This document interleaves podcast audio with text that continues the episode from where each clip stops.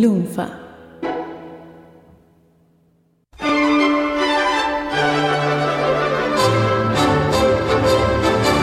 Doctor D, tengo una noticia muy importante que transmitirle, muy importante. ¿Qué? Decime, decime, meme, meme, decime, meme, ¿qué sí, meme, meme, qué? ¿Cómo? Tenemos nombre del correo de lectores. ¡No! Hay nombre oficial del correo de lectores luego de una gigantesca búsqueda donde llegaron miles y millones de, de opciones, ¿no? Nos inundaron completamente, no sabíamos cómo elegir. Qué lindo. Terminamos haciendo un random eh, internetístico para que saliera porque era muy difícil, muy difícil elegir. Tenemos ver, un ganador. Ganó el que yo decía, ¿no? El super No, podcast el- mail no, del D. No, porque el D no. Esto tiene que ser para todos, no del D. Tampoco el de las mejores cartas de Dan Aykroyd. No, tampoco, ese no. Aparte, yo sé que los mandaste vos. Era tu mail del trabajo. Era tu mail del trabajo. No, no, No no, eran no todos, porque se lo mandé al lado, le dije mandar a esta dirección, votá por este. Yo sé que trabajas en Fiat. Me llega un mail de Fiat con un nombre de correo, yo sé que sos vos. Tenemos nombre oficial y. Redoble de tambor. Muy bien el editor. el nombre oficial del correo de lectores de Supercast es. Super Mailcast.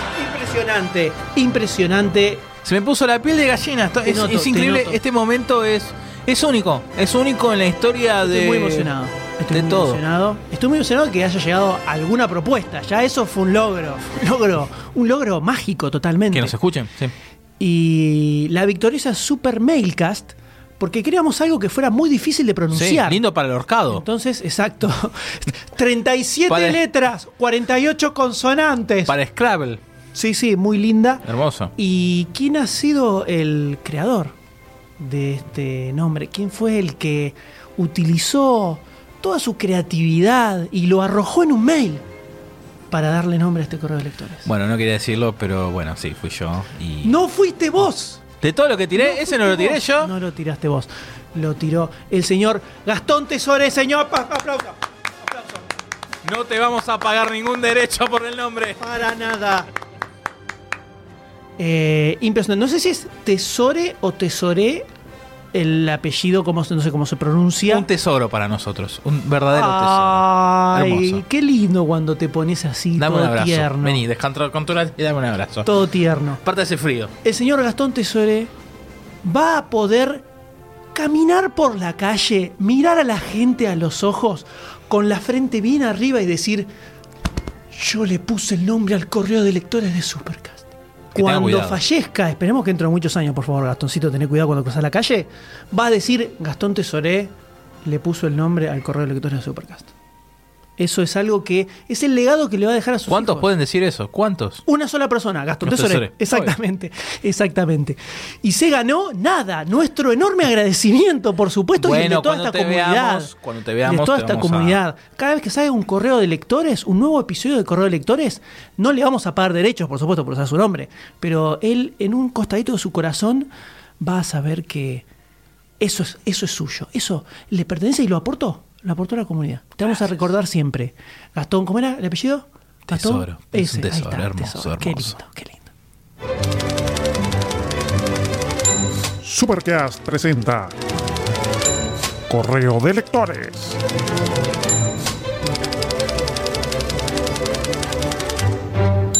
Donde N y Dr. D contestan los mensajes de amor, odio, comentarios, consultas y todo lo que sea emitido por los oyentes.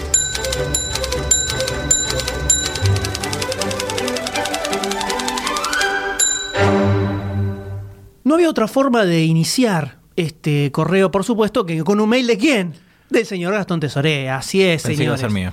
Así es. Nos manda un mail contestando algo que envió en el correo de lectores anterior, que fue hace un montón Uf, de uf, tiempo. Fue en noviembre del 2016.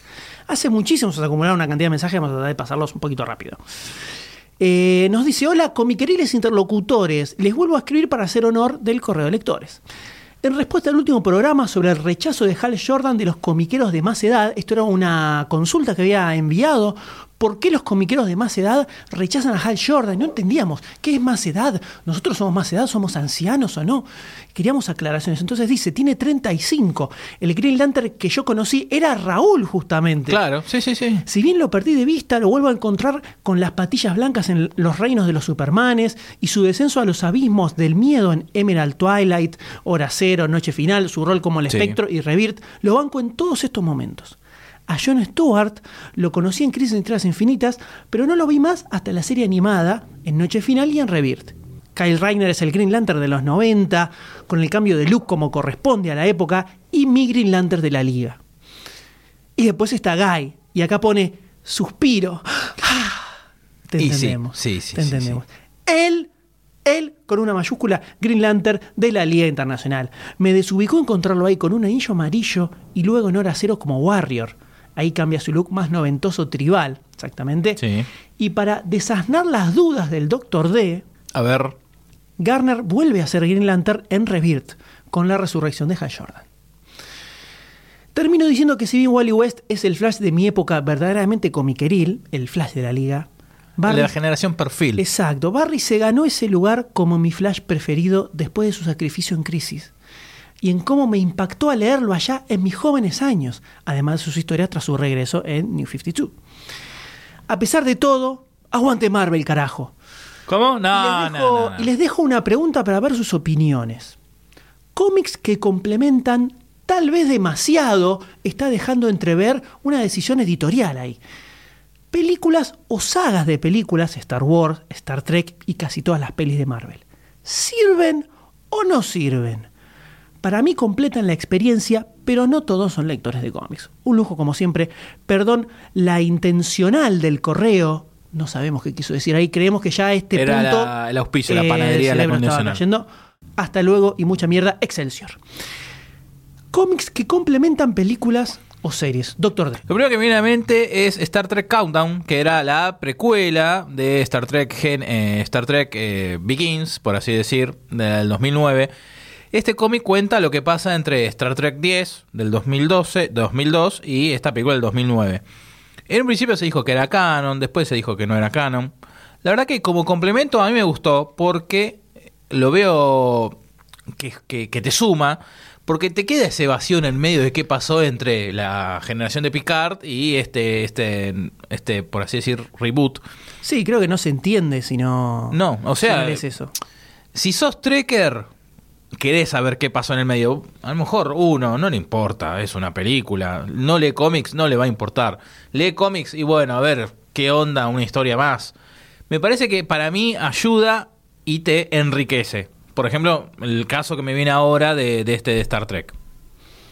Yo acá voy a hacer una salvedad igual. Él habla de cómics que complementan y también está la adaptación a cómic de la película de la serie muchas veces que no sé si lo está incluyendo acá o es una, una categoría aparte. Las adaptaciones generalmente me parecen horrendas y nunca les di mucha pelota. Son, son, son feas porque en el sentido que buscan dibujar tal cual la cara de los actores, por así decir, y no les sale, entonces sale una cosa horrenda. Sí te puedo poner como complemento, que me haces acordar la adaptación de, de- de- de película, cuando se estrenó Star Trek Generations, la séptima, que es la que arranca con Picard, Scotty y Chekhov, cuando se sa- salió el corte final. En la película arrancan que ya están en el Enterprise B, en la inauguración del nuevo Enterprise. Hay una escena eliminada que se puede ver en YouTube en calidad paupérrima, pero está en el cómic. Que es eh, el Capitán Kirk tirándose de paracaídas desde la estratosfera y diciendo que este tipo está loco, están abajo Scotty y Chekhov. Es una escena muy chiquitita, pero que suma a la, a la reacción que tiene después Kirk en la película. Que vos ves la película final, que no hay una edición Director's Cut. Vos ves esa película y. Nada, es una, una escena la que pasa después, ¿no? Pero cuando leí el cómic, cuando lo compré allá en los 90, yo no entendía nada. Pero si esto no está, después supe que era una escena, escena eliminada. Y al ver ese pedacito de video en YouTube, te cierra más cómo está el personaje. O sea, en este caso, me hiciste acordar, sí lo complementa, lo, lo, lo cierra bien, pero como adaptación y complemento me parece que encaja perfecto a esto que está preguntando el señor Tesorito. Muy bien. Yendo un poco más a la pregunta, ¿no? Porque el de se pone a voy a Star Trek, es de familia, me voy por Star las Trek, Está como en un podcast de Star Trek, se siente que está. Pregunta si suman o no suman. Yo creo que depende el caso. En el caso de Star Wars, por ejemplo, hay todo un universo ya en los cómics. Entonces no es tanto complemento de las películas. Me parece que es una... Un acompañamiento. No, es un elemento más dentro de todo un universo donde también hay novelas, hay videojuegos, hay un montón de cosas que suman dentro de lo que transcurre ahí. No es necesariamente un complemento de las películas. Después sucede a veces en el caso de series cuando se cancelan que luego siguen en cómic, como pasó con eh, Smallville. con Buffy la Cazavampiros, con Ángel, con Firefly. Es. Hubo un montón de series que las cancelaron y siguieron en cómics. Entonces, en realidad todo esto se resume en si está bueno o no. Eh, había algunos cómics de Robocop, por ejemplo, que estaban buenos. Hay muchos cómics de Terminator. Eh, entonces... Alien, Predator, Sí, o sea, de hay Alien una hay, un bocha mon- de de la Alien hay un de. Alien hay un montón y son y algunos están muy buenos. Entonces, como todo se resume en definitiva en la calidad. Suele pasar que muchos son ladris, entonces ahí es donde, eh, no sé, o sea, está saliendo la película, saquemos un cómic y vendemos un poco más. Pero si está bien hecho, por supuesto que suma. Es un, un, un nuevo buen cómic en el mundo, nunca, nunca está de más, para nada, para nada. Seguimos con el señor Pablo Carducci, que nos manda el siguiente mail. Buenas, ante todo gracias por la guerra y la onda que le ponen a esta pasión comiqueril. Realmente se agradece poder escuchar entregas de calidad sobre estos temas de la mano de gente que sabe y además en un lenguaje tan cercano. Constancia de esto es que inmediatamente después de escuchar a Leme relatar su experiencia con Crisis en Tierras Infinitas, me sentí totalmente identificado y con ganas de contar mi historia de iniciación, ya que me agarró en su momento un metejón con la edición de 5 de dicha serie. Estamos ante un gen comiquero, un Ante un- secreto, un secreto Sí, comiquero. señor. Sí, señor. Por aquellos años, 92, 93, frecuentaba los domingos a la mañana el Parque Rivadavia, el histórico Parque Rivadavia, señor. Sí, señor. Y en una de esas visitas vi los tres tacos de crisis con los, dos, con los 12 números de 5, de los cuales tanto se hablaban en las revistas españolas como en las de perfil. Recuerdo que valían 30 pesos, la verdad que 30 pesos en ese momento era, un, era bastante guita. Un buen dinero. Eh, cada taco estaba 5 pesos. Cinco mangos Cinco- estaba y como oferta taco. 4. Pero estos eran tacos que quemaban, obviamente. También recuerdo que durante un par de semanas junté centavo por centavo que caía en mis manos para concretar la ansiada compra, rogando que para cuando lo volviese a ver todavía se estuviese a la venta. Finalmente conseguí el dinero y un torbellino de ansiedad como nunca antes había sentido se apoderó de mí.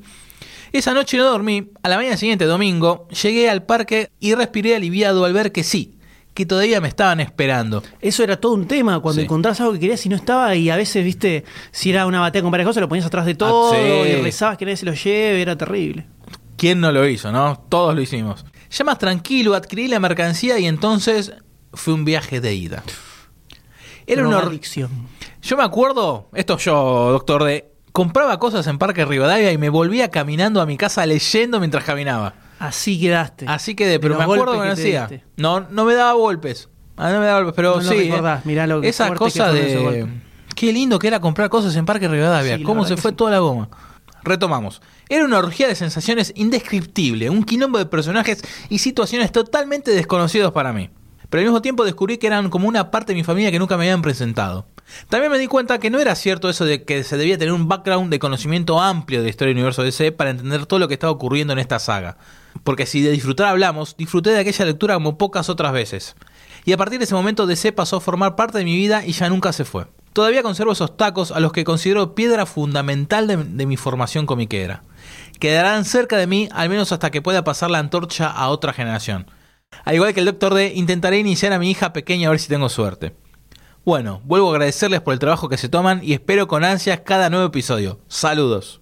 Increíble cómo ha atravesado la vida de tantos, ¿no? Tanto Crisis y el Parque de Rivadavia. Sí, es, me, me hiciste acordar toda esa época y la verdad que era, era hermoso. Hasta que se, se rehizo todo Parque Rivadavia, era, era hermoso. Era, una, era ir todos los domingos, era una liturgia ir a Parque Rivadavia, comprar, entrar ahí a revolver.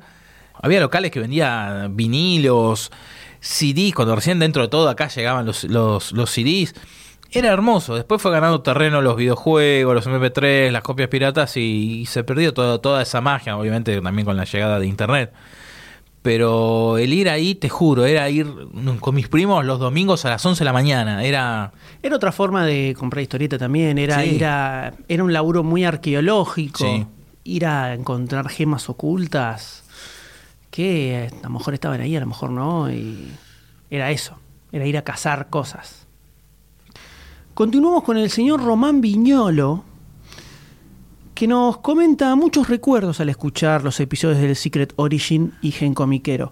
Me hicieron acordar cuántos cómics tuve en mis manos y leí y disfruté.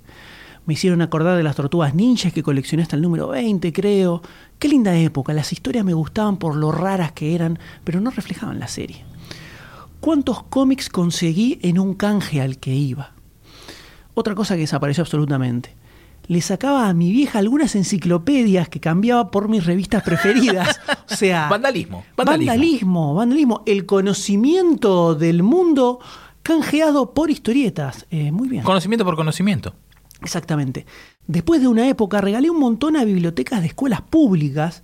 ¿Por qué hice eso? Dice. Estaba en una época muy zurda de mi vida. Era, era para compensar el vandalismo de la madre con. O sea, el un- universo busca claro. equilibrio siempre, exactamente. Siempre atesoré una pequeña colección de joyas, Sandman, B de Vendetta, etcétera. Y hace un tiempo volví a comprar para incentivar a mi hijo. Hay muchos padres Sí. que espero no res- resulten frustrados ¿no? con sus intentos de hacer leer historietas a sus hijos. Claro que él tiene cómics que me presta y yo tengo los míos que no le presto. Lo Salu- tuyo es tuyo, no, lo mío es mío y lo tuyo es mío. Saludos, Ian así, la radio está buenísima. Román Villolo, 34 años y pone una carita triste. No sé por qué, No sé por qué. Román, no entiendo por qué. Yo tengo miedo, ¿no? O sea, el, el- el incentivo al primogénito para que se vuelva comiquero, obviamente dándole como una, un abanico para que elija. Uno tiene miedo de que le salga otaku o futbolero gamer. Salió en la cajita feliz, viste que están los, muñequitos, le compré la Super Chica, Batichica, Wonder Woman, que la conseguí eh, justamente hace poquito. Y la verdad que la está muy chocha también. Mi hija tiene va camino para los tres. Son muñequitas, pero está rechocha. Siento que hay fe en la humanidad. Después de que me pide poner el DVD de DC Super Hero Girls, algo así, de escuela de superhéroes de chicas. Siento que hay, hay, hay esperanza. No, no, no pierdo la fe. Y después de comer, cuando yo me siento al lado de mis bibliotecas, que algún día estarán ordenadas, no tanto mitad en caja, mitad en lo de mis padres. Pero me siento ahí porque yo, mi señora me pregunta, ¿qué haces sentado ahí? Necesito estar un poco la cerca. energía, es la energía del papel. Sí, eh, posta, me siento al lado. Hay veces que abro cajas. ¿Y qué estás haciendo? Nada, estoy mirando nada más. Y mi hija se me sienta al lado. Sí, sí. Sí, mi, mi hija, yo me siento con las piernas cruzadas y mi hija se me sienta arriba, me pide un libro. Digo, no, sí, no, termina ganando ella. Y hacemos un, un repaso así rápido de bodoque de página.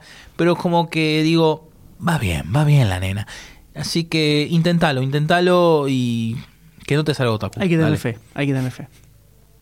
Seguimos con el amigo juglar de Landyland, un amigo de la casa de hace años. Absolutamente. Arranca el amigo Landyland, arranca con una primer parte que parecía estar destinado a otro podcast. De Donde, ese momento, ¿no? Porque desde hace un par de meses este. Claro. Dice, quería comentarles lo siguiente. A mi parecer, es lamentable lo que hicieron en Telefe con Babies and Butthead. Cualquier cosa realizada por el Team Tinelli, con ese humor de adolescente imbécil, apesta. A veces los doblajes van para atrás, sin llegar a dejar gemas como Onda Vital reemplazó por el Kame Kame Ha, o Son Wanda coge las alubias mágicas en un dudoso intento de florofilia con las semillas del ermitaño. Por otra parte, estuve leyendo el cómic de Harley Quinn y me sorprendió gratamente. ¿A ustedes qué les pareció?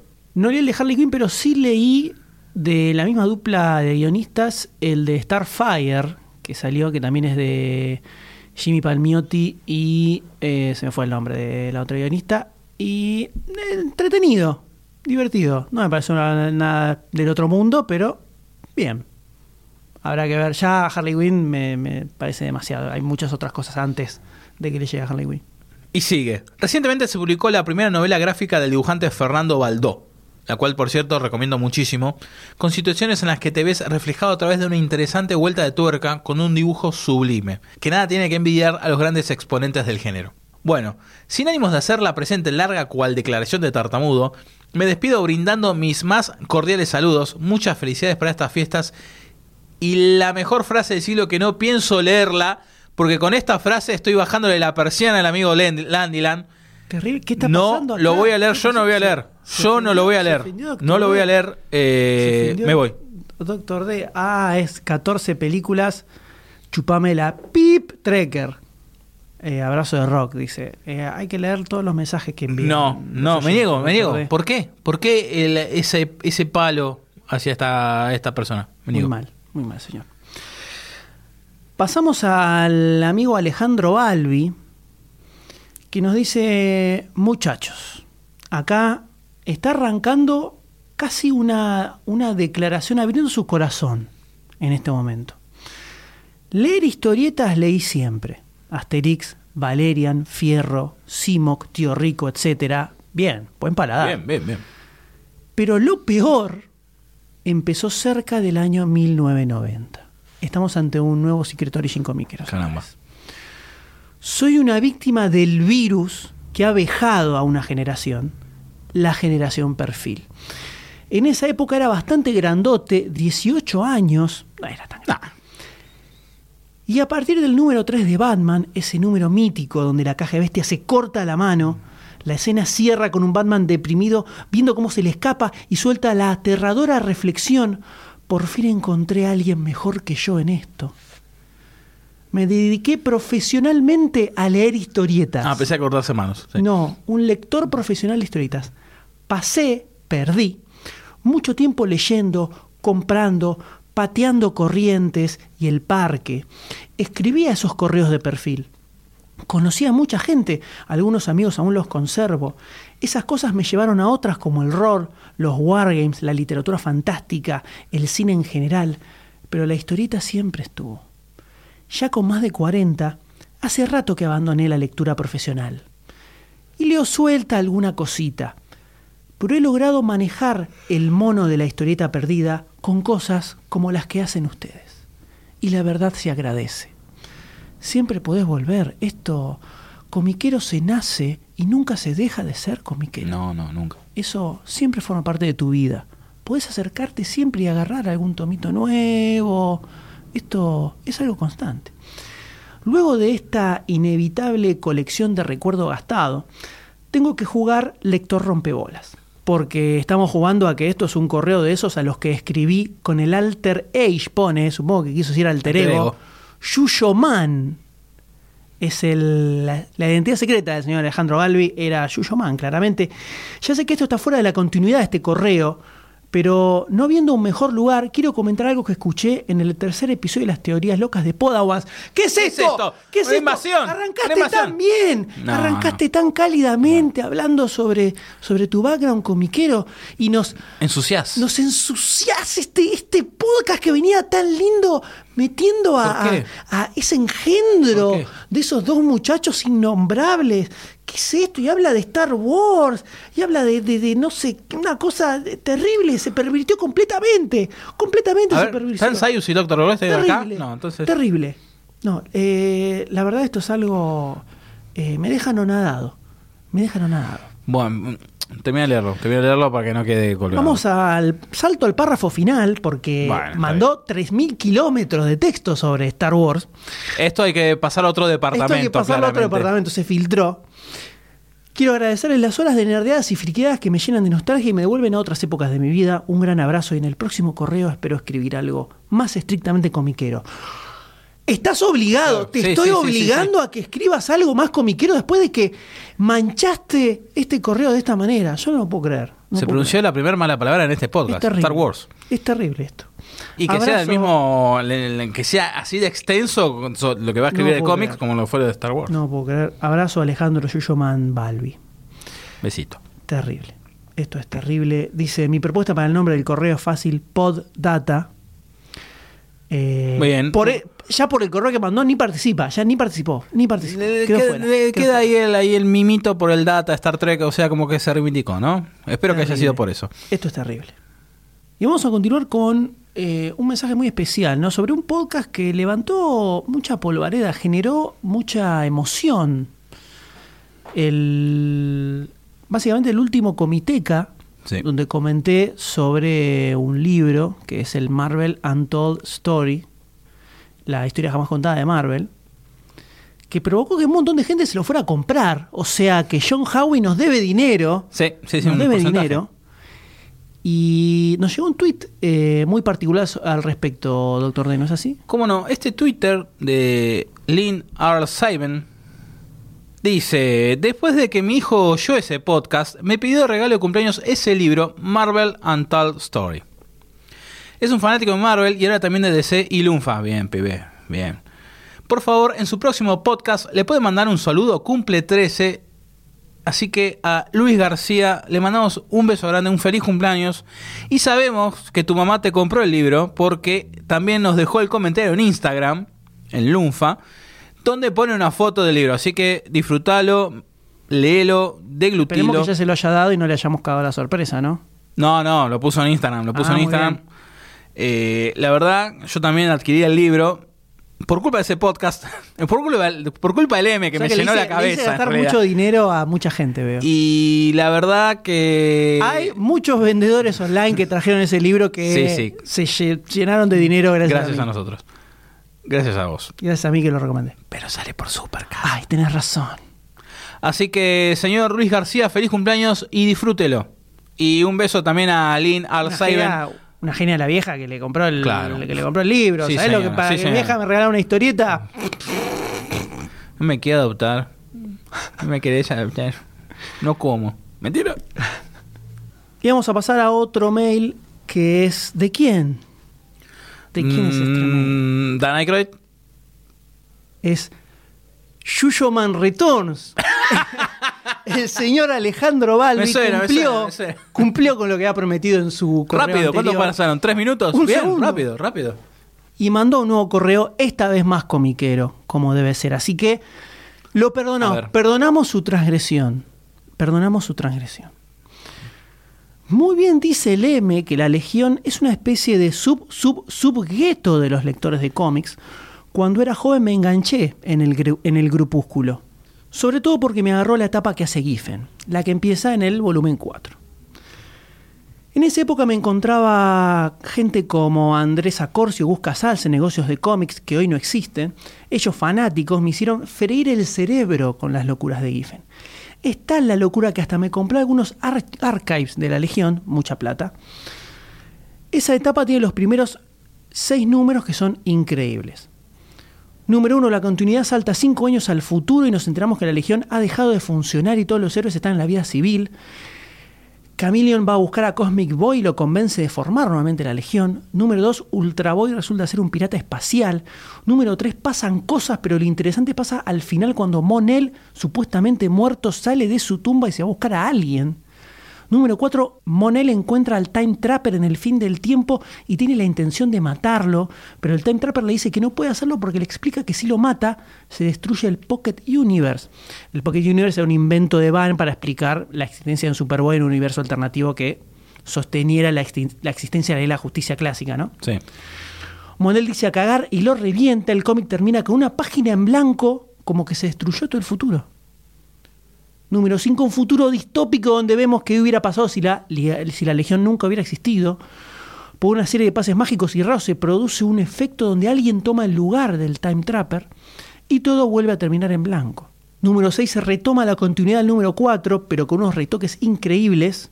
Monel pasa a ocupar el lugar de Superboy, un taxamita, ocupa el lugar de Supergirl. Todos los quilombos temporales de la, de la Legión para mantener la continuidad fueron así, realmente. No se entendió nada, pero les aseguro que leyéndolo es increíble. Sí. Y después sigue cambiando sexo de personajes, haciendo que personajes que conocimos toda la vida se conviertan en otra cosa, personajes que salen de la continuidad y entran a la continuidad de Legión, la, de, la famosa Legión 89, Legión 90, no sé si se acuerdan, con Brill Dogs, un equipo que sale de eh, Invasión. Destrucción de la Luna y un número increíble con la destrucción de la Tierra, con una aparición de Death, la ermita de Sandman, en fin. Esa época maravillosa donde Giffen le metía el dedo al universo de C y convertía en algo genial en ese periodo maravilloso que va desde Crisis a la muerte de Superman. Gracias por hacerme acordar de esa época maravillosa. Saludos muchachos. Efectivamente, una época mágica. Mágica, con Giffen también dibujando y choreándole a José Muñoz de una manera descomunal, ¿no? Además, es una época muy mágica donde valía todo. Como era en el futuro, no tenían que hacerse cargo de tantas cosas. Entonces, cambiaba la historia Sale, constantemente. Muy mágico. Muy mágico. Seguimos con Melina Jara, que nos manda la siguiente pregunta. ¿Qué opinan del encuentro de Thomas y Bruce en DC Rebirth? ¿Os emocionó o no? Saludos. Honestamente, yo no lo leí. No llegué todavía. Yo leo, yo voy leyendo en TP, porque leo en, en papel, lamentablemente, por mi ancianidad tal vez. Claro. Y todavía no salió el TP con eso. Así que Cuando veremos, veremos. Se refiere a que se encuentra con el Batman de Flashpoint, Claro, ¿no? sí, sí, sí, sí. Gran Batman. Me lo imagino y me emociona. Hay que ver qué onda en el papel, ¿no? Sí, es, es, es muy copado lo que está haciendo Tom King en la serie de Batman. La recomiendo ampliamente. Y finalmente cerramos esta ronda de mails que han llegado a supercast.lunfa.fm con Joaquín Romero que dice: Hola Supercast. Hola. Soy fan de demasiado cine hace bastante ya y últimamente me están copando muchísimo los podcasts que hacen en Supercast, sobre todo Sommeliers, y me encantó Comiteca. Ya tengo anotados bocha de cómics para leer cuando termine el que estoy leyendo, que lo empecé por ustedes también. Lo nombraron en el programa de Guardianes de la Galaxia Volumen 2. Hablo de The Life of Captain Marvel. Estos días vi de nuevo las pelis de Hellboy con mi novia que no las había visto y me quedé con ganas de leer algo de eso. Así que se me ocurrió preguntarles directamente a ustedes porque imagino que pueden orientarme en el tema. Si tienen alguno leído que me puedan recomendar, me encantaría. Sigan con Comité que Sommeliers que van como piña. Abrazo, Joaquín. Para empezar con Hellboy, tenés que empezar por el principio. Semilla de Destrucción, la primera miniserie que sacó Mike Miñola, porque la historia de Hellboy tiene una continuidad bastante marcada sobre todas las cosas que le van pasando. Eh, se consigue todo eso en castellano, hay edición española, hay edición argentina. Esa primer saga, Semilla de Destrucción, que probablemente sea la que más fácil consigas, vas a ver que tiene algunas cositas que se tomaron para la primera película. Algunas cositas. El Hellboy del cómic es diferente al Hellboy de las películas. Hay que tener eso en cuenta. Pero es espectacular, totalmente espectacular.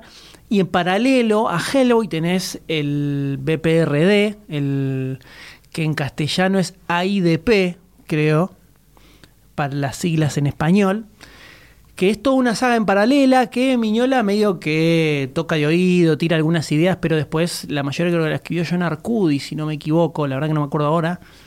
Yo leí las primeras sagas, no me gustó, pero mucha gente dice que es muy, muy increíble. Algunos dicen que es incluso mejor que el Hellboy de Miñola. Para Mirá. mí eso es sacrilegio. Pero bueno, no lo leí, así que no lo puedo aseverar. Pero tenelo en cuenta ahí en el aire. Lo que cuenta ahí es, son historias sobre el buró de investigación paranormal con distintos casos que se terminan yendo bastante a la goma. Pero sí, lo que tiene bueno la historia de Hellboy es que ya terminó con Hellboy en el infierno, que fueron dos TPs. Eh, le dio un cierre miñón a la historia de Hellboy. Dice que no tiene muchas ganas de seguirlo. Y además del cómic, hay eh, dos novelas, creo. Y después hay un par que se llama Hellboy eh, Weird Tales, que son como historias eh, en distintas épocas, por distintos autores o algo por el estilo. Sí. O sea, ahí tenés un montón de material. Pero si no leíste nada y querés arrancar, Semilla de Destrucción, definitivamente. Y de ahí con todo lo que dice, lo que sigue, Wake the Dead o eh, todas las sagas son, si no me equivoco, 10 o 11 TPs eh, yankees. Hay una edición que salió en Estados Unidos que también salió en España, que son unos libracos gigantes, que no me acuerdo el nombre que tienen, pero creo que en cuatro libros gordos, enormes de tapa dura, eh, está todo Hellboy recopilado. Eh, tres o cuatro, no me acuerdo cuántos son. Son saladitos, pero tenés un- una cantidad. Si te, es un librote grande, pesado, medio incómodo de leer, fíjate. Si no, creo que son on- 11 TPs, creo que eran. Eh, no me acuerdo exactamente. Y después están los dos de Hellboy en el infierno. Maravilloso, una, crea una mitología espectacular, espectacular. Hellboy ultra recomendado, encima Miñola dibuja espectacularmente bien. Y cuando deja de dibujar Miñola, aparecen algunos artistas invitados y después toma la posta de Duncan Fregredo que la rompe abismalmente espectacular. Hellboy es un sentimiento. Eh, métete en el mundo de Hellboy que la vas a pasar muy bien, te lo puedo asegurar. Después de todos estos mensajes, no quiero que nos retiremos sin antes anunciar.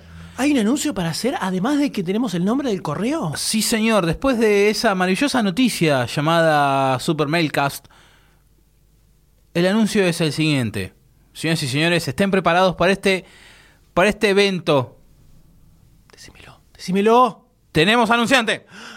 ¡Ay, anunciate para Supercast! Sí, Alguien señor. está pagando mucho dinero para anunciar en Supercast. No puedo creer, yo sabía que iba a suceder en algún momento. Yo sabía que iba a suceder en algún momento. Sí, finalmente tenemos un sponsor. El mismo es Taus, The Amazing Web Shop, un sitio online de venta de cómics. Estos muchachos se dedican a la venta online de cómics. Historieta merca. Vamos bien, vamos bien, vamos, estamos bien encaminados. Sí, o sea, sí, no es que bien. agarramos un sponsor de cerrajería, estamos bien. Bien. Estamos bien. Estos muchachos se dedican a la venta online de historietas, cómics. Dicen que son muy apuestos, ¿es verdad? Son muy lindos. Sobre todo uno de ojos claros. Y poco pelo. Eso dice mi mamá. En los próximos episodios vamos a tener ofertas especiales, descuentos, tal vez recomendaciones de esta gente linda. Así que estén atentos a los próximos episodios de Supercast. O sea que Supercast no solo abre el corazón comiquero del universo, también te lo acerca y te lo pone en tus manos directamente. Sí, o sea, esto es Full Circle, 360 como se le dice. El círculo se está cerrando. Así que después de este anuncio del sponsoreo, podemos ir cerrando este episodio de Super Mailcast. Y recuerden que pueden enviar su mail, su consulta, su pregunta, su mimo a supercast.lunfa.fm Que serán leídos en próximos episodios de Super Mailcast.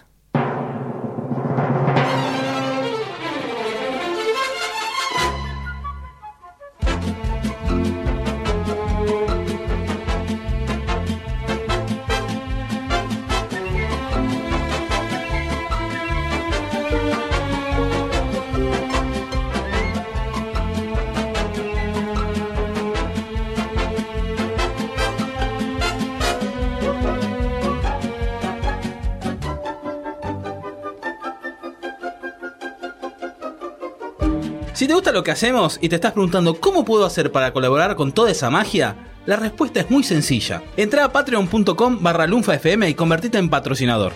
Con tu aporte vas a estar dándonos una mano para crear más y mejor contenido.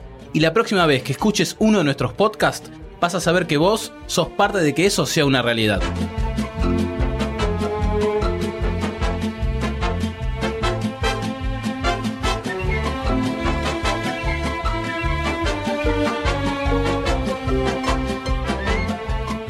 Si no te querés perder ningún episodio, suscríbete a Supercast en iTunes, iBox, Spotify o en tu aplicación de podcast favorita. Supercast forma parte de Lunfa, un lugar en el que vas a encontrar un montón de podcasts increíbles. Puedes escucharlos entrando a lunfa.fm.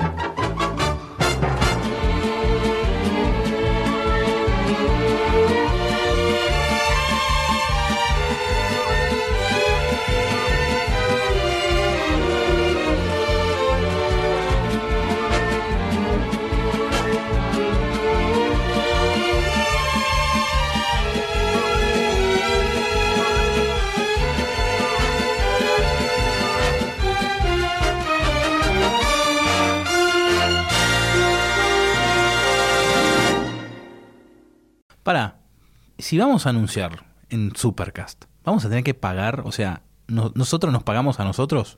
No, no me cierra eso. ¿Cómo? No, haces canje, hacemos canje. Nos quedamos con las historietas que vendemos y listo. Ah, Ganan me- me todos, copó, ganamos me todos. copó. Ganamos todos. Lunfa.